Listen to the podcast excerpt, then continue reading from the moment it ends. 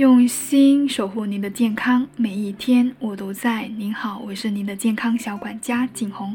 如果你想要减肥的话，可以添加景红微信，大写 ZH 幺幺六六幺幺。今天呢，我想跟大家分享的内容是关于皮肤营养该如何去补充。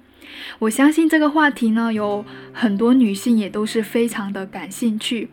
为什么有些人看上去年龄比较大，有些人看上去却非常的小呢？人们对于年龄的第一判断就是皮肤了，因此呢，皮肤就是衰老的重要的表现之一。那一个人的健康状态和年龄呢，往往都是可以通过皮肤展现出来的。这也就是为什么目前护肤品这么的流行。我们都知道，衰老是我们人类生活中不可避免的一个现象。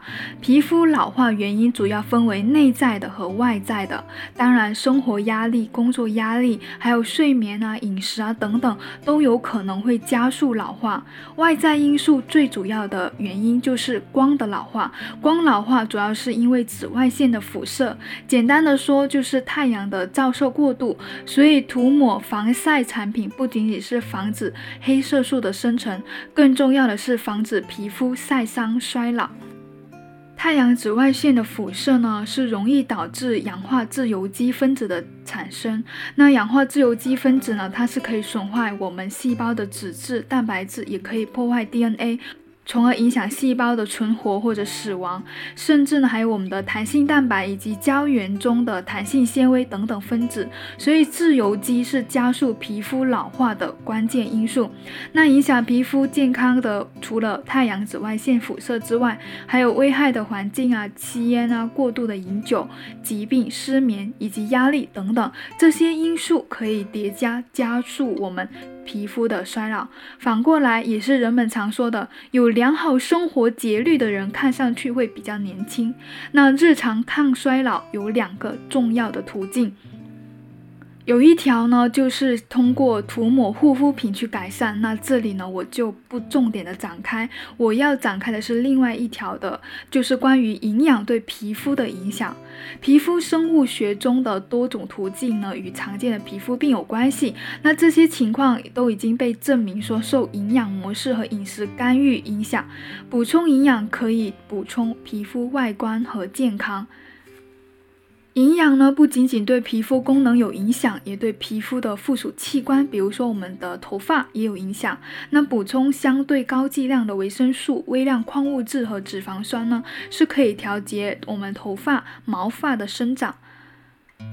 那接下来的重点就是，我想要跟大家分享，我们该日常的补充哪一些营养，可以保护我们的皮肤呢？自由基是威胁皮肤健康的一大杀手。抗氧化维生素呢，可以防止自由基的。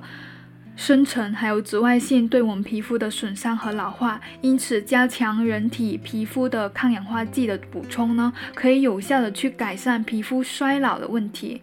那通过利用各种重要的抗氧化剂呢，来抵抗自由基的有害作用，比如说维生素 A、C、E 和 D 以及类胡萝卜素，像贝塔胡萝卜素、番茄红素、叶黄素以及多酚等等，上面。我刚刚所提到的大多数抗氧化剂呢，是不能够我们人体自己产生的，必须通过营养吸收。因此，富含水果和蔬菜以及这些抗氧化剂的其他来源的饮食呢，是健康皮肤的基本基础的要求。比如贝塔胡萝卜素、番茄红素、玉米黄质和叶黄素呢，是具有有效的抗氧化功能，是单氧和过氧的自由基的天然清除剂。还有呢，就是维生素，比如说维生素 A 可以用于多种全身或者说局部的治疗，用于各种的皮肤疾病。那那还有呢，维生素 C 跟 E 是可以保护皮肤免受光的损伤，比如说晒伤、晒黑，以及降低光老化有关系。